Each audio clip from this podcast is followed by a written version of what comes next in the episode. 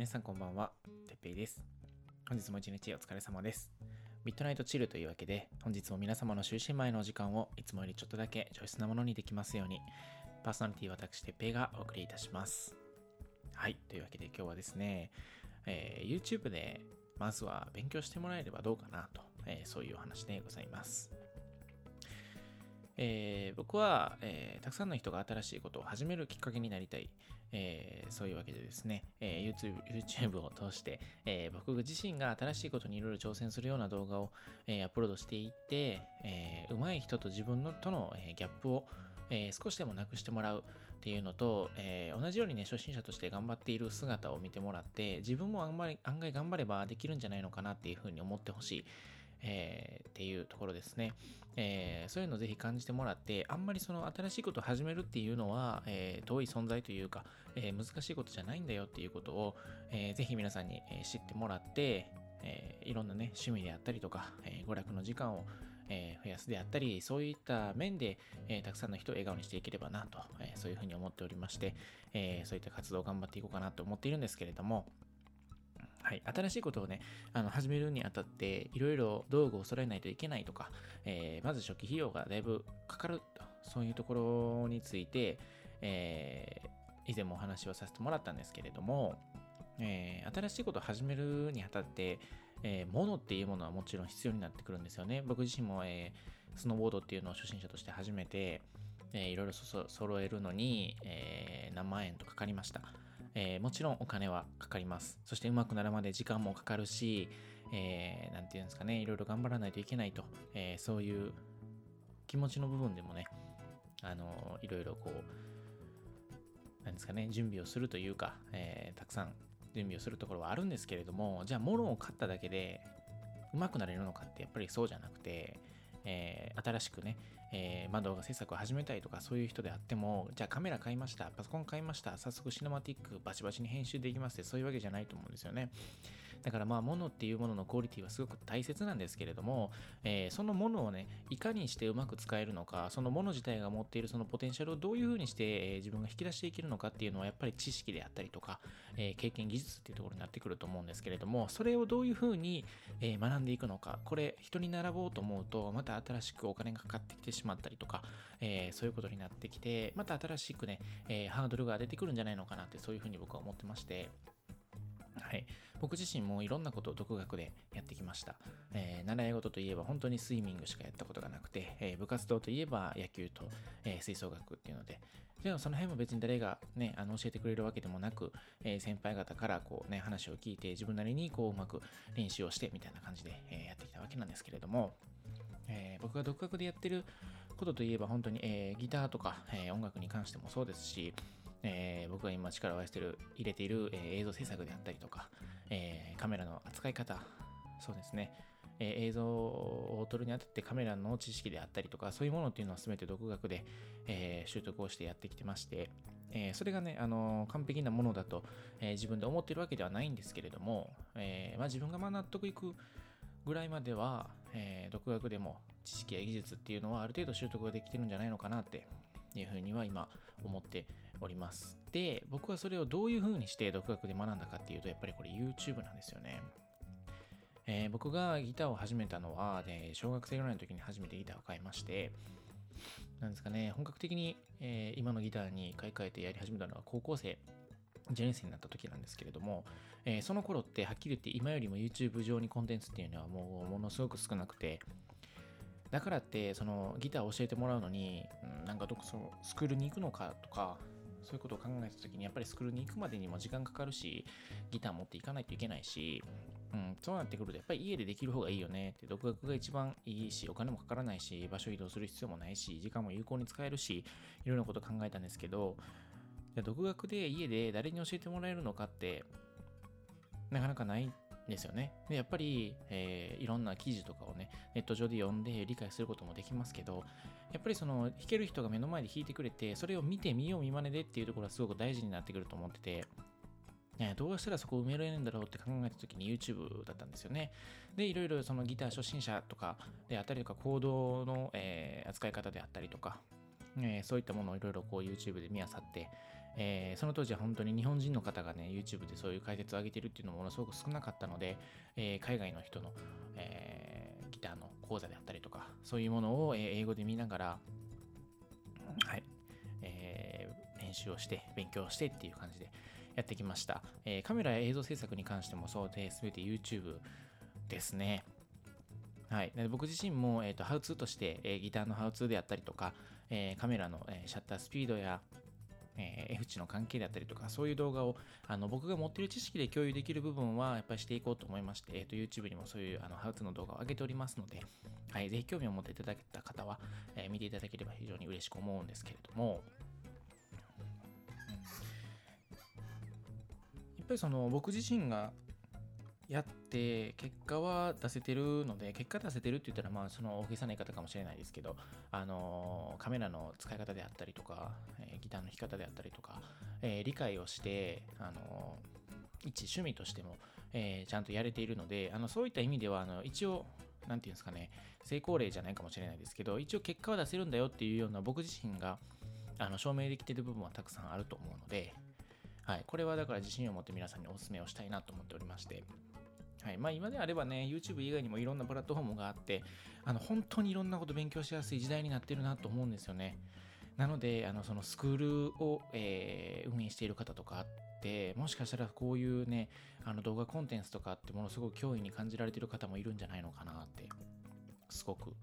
えー、思ってます、最近は。で、これは、あのまあ、僕が最近やっているスノーボードに関してもそうなんですけど、あの YouTube で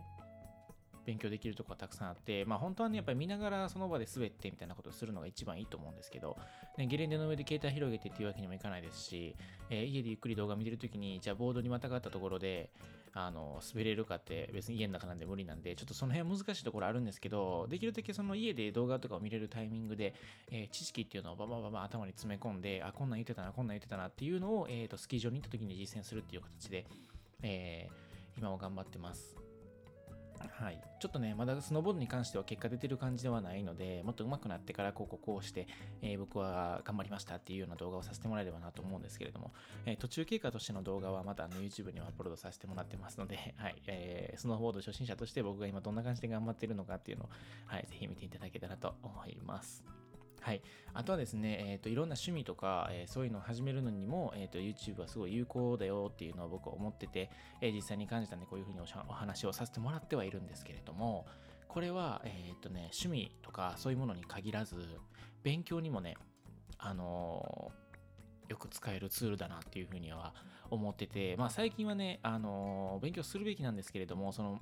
何ですかね、社会とか歴史とかそういうね、あの、そういう科目の勉強っていうことをする機会っていうのはやっぱりなくなってるので、大人になって、えっ、ー、と、最近どんな感じの動画がアップされてるのかなっていうのは正直あまり分かってはいないんですけど、僕が高校生の時ですね、えー、まあそのテスト前であったりとか、えー、まあそれこそ大学の入試の時に、えっ、ー、と、僕は英語だけで戦ったんですけど、まあ英語に関しての、えー、勉強であったりとか、そういうものって、これも YouTube で僕は結構お世話になったところがありまして、うん。まあ、これはね、そのいろんな、その、なんていうんですかね、塾に行かれる方であったりとか、えー、なんだろう、我々の時代であれば真剣ゼミみたいなね、あの、そういうので、あの、勉強面を補ってる方もたくさんいると思うんですけど、うん、別にそんなになんか、僕はそこにお金をかける必要別にあんまりないんじゃないかなって思ってて、それ、なんかその、得た情報をどううまく自分で処理するかで、結局変わってくると思うんで、あのまあ、処理しやすいようにそういう真剣ゼミであったりとかそういうツールっていうのは整理してくれてると思うんですけど YouTube とかそういうところからこういろんなところで情報を集めてきてそれを自分のものにする。その過程で頭にだいぶインプットされるところはたくさんあるんじゃないかなって思ってるんで僕は、えーと、YouTube で、えー、勉強することも多々ありました。ただっていうかそのよそで学校以外でよそでその勉強を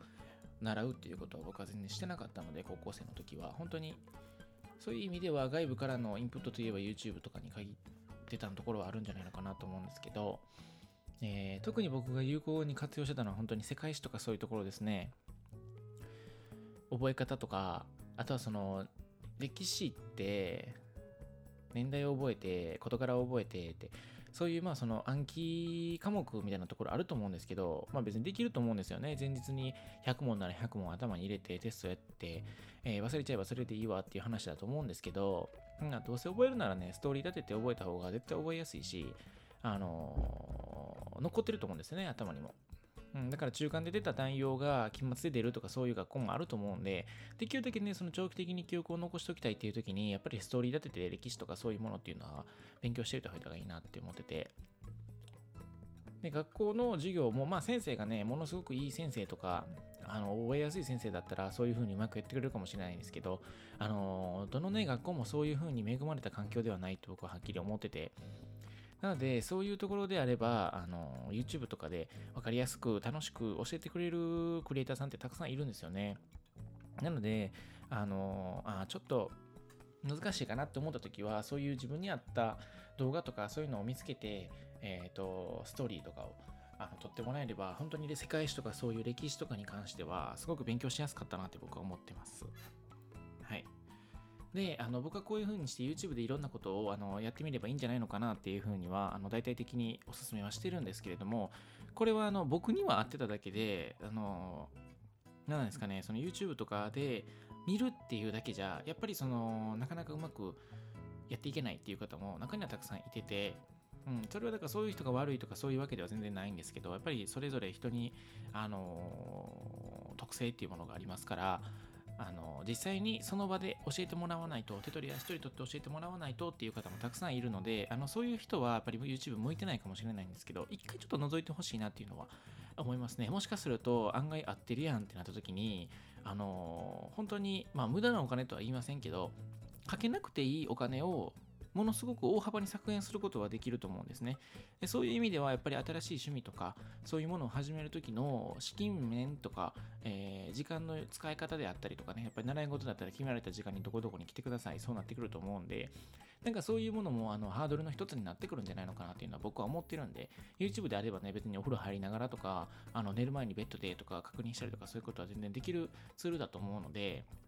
はい、そういう意味ではやっぱり新しいことを始めるっていうハードルを下げる一つの要因としては、えー、うまく使えるんじゃないのかなって思いますので、一度ね、覗いてみてもらって、えー、あ、これ YouTube でもまたやっていけそうだな、みたいな、えー、感じで思う方は、ぜひ YouTube で勉強してもらえれば本当にいいんじゃないのかなっていうふうに僕は思います。本当に十分なツールだと思ってます。はい。で、YouTube がね、あんまり合わないなとか、やっぱり実際にその人に教えてもらわないといけない、うまくなれないっていう方は、あの、ぜひやっぱりそういうスクールに通ってもらったりとか、あの、そういうのをして、うん、あの頑張ってもらった方がいいかなって思います。やっぱりその分ね、お金もかかってくるんですけど、逆にお金を払う分、あの、信用というかね、っぱりあの、教える側もやっぱりプレッシャーにはなりますから、お金もらってるっていうところで、あの、親身になってお話を聞いてくれたりとか、することにもなると思うので、それはそれで一つメリットかなっていうふうには僕は思うので、はい、どっちがいい悪いっていうことはないんですけれども、ぜひね、あの、YouTube で全然対応できるのであれば、あの、削減できる時間やお金っていうものは大幅に増えると思いますので、ぜひ検討してもらえればなというふうに思います。はい。で、最後にですね、えーと、YouTube 等々であの勉強されることを、えー、僕はお勧めしているんですけれども、一つだけ注意してほしいのは、す、えー、べ、てがすべて正確な情報ではないということですね。これは僕自身、まあ、真似をして、えー、失敗だったなとか、うわ、これ嘘言われたなとか、そういう経験はないんですけれども、えー、そういう経験をしてもおかしくはないっていうことは、えー、常に頭の片隅には置いています。はい、僕自身も、えー、ハウツーとかそういう動画いろいろ考えながら作ってアップロードはさせてもらってますけど、やっぱりその僕自身が上げた動画とかで、えーと、うまく結果が出てくれればいいんですけれども、あのうまくいかなかったりとか、えー、そういうことになった時はすごい申し訳ないなとかいろいろ思うわけですよね。で、仮に、えー、僕の動画の言う通りにやってうまくいかなかったと。それで、あの、どないしてくれんのお前っていうふうに、もしじゃあまあコメントとか、えー、そういうふうに連絡をいただくとしても、えー、はっきり言って僕はどう責任を取るわけにはいかないんですよね。別にその見てくれたってる方からお金をもらってるわけでもないし、あの僕自身も自信を持って発信している内容ではありますけれども、あのそういう、なんですかね、責任を取れるような、えーと、場を設けてはいないので、えー、やっぱりそのごめんなさいとしか言いようがないんですよね。で、これは僕に限らずいろんなクリエイターに関して言えることだと思うので情報を集めるときにあのどれが正しい情報なのかっていうことはやっぱりあの分からないのでその分はやっぱりお金であったり時間っていうものを、えー、まあ、浮かせてるって言ったら言い方悪いかもしれないですけどあのかけていない分ねその分のリスクっていうのは、え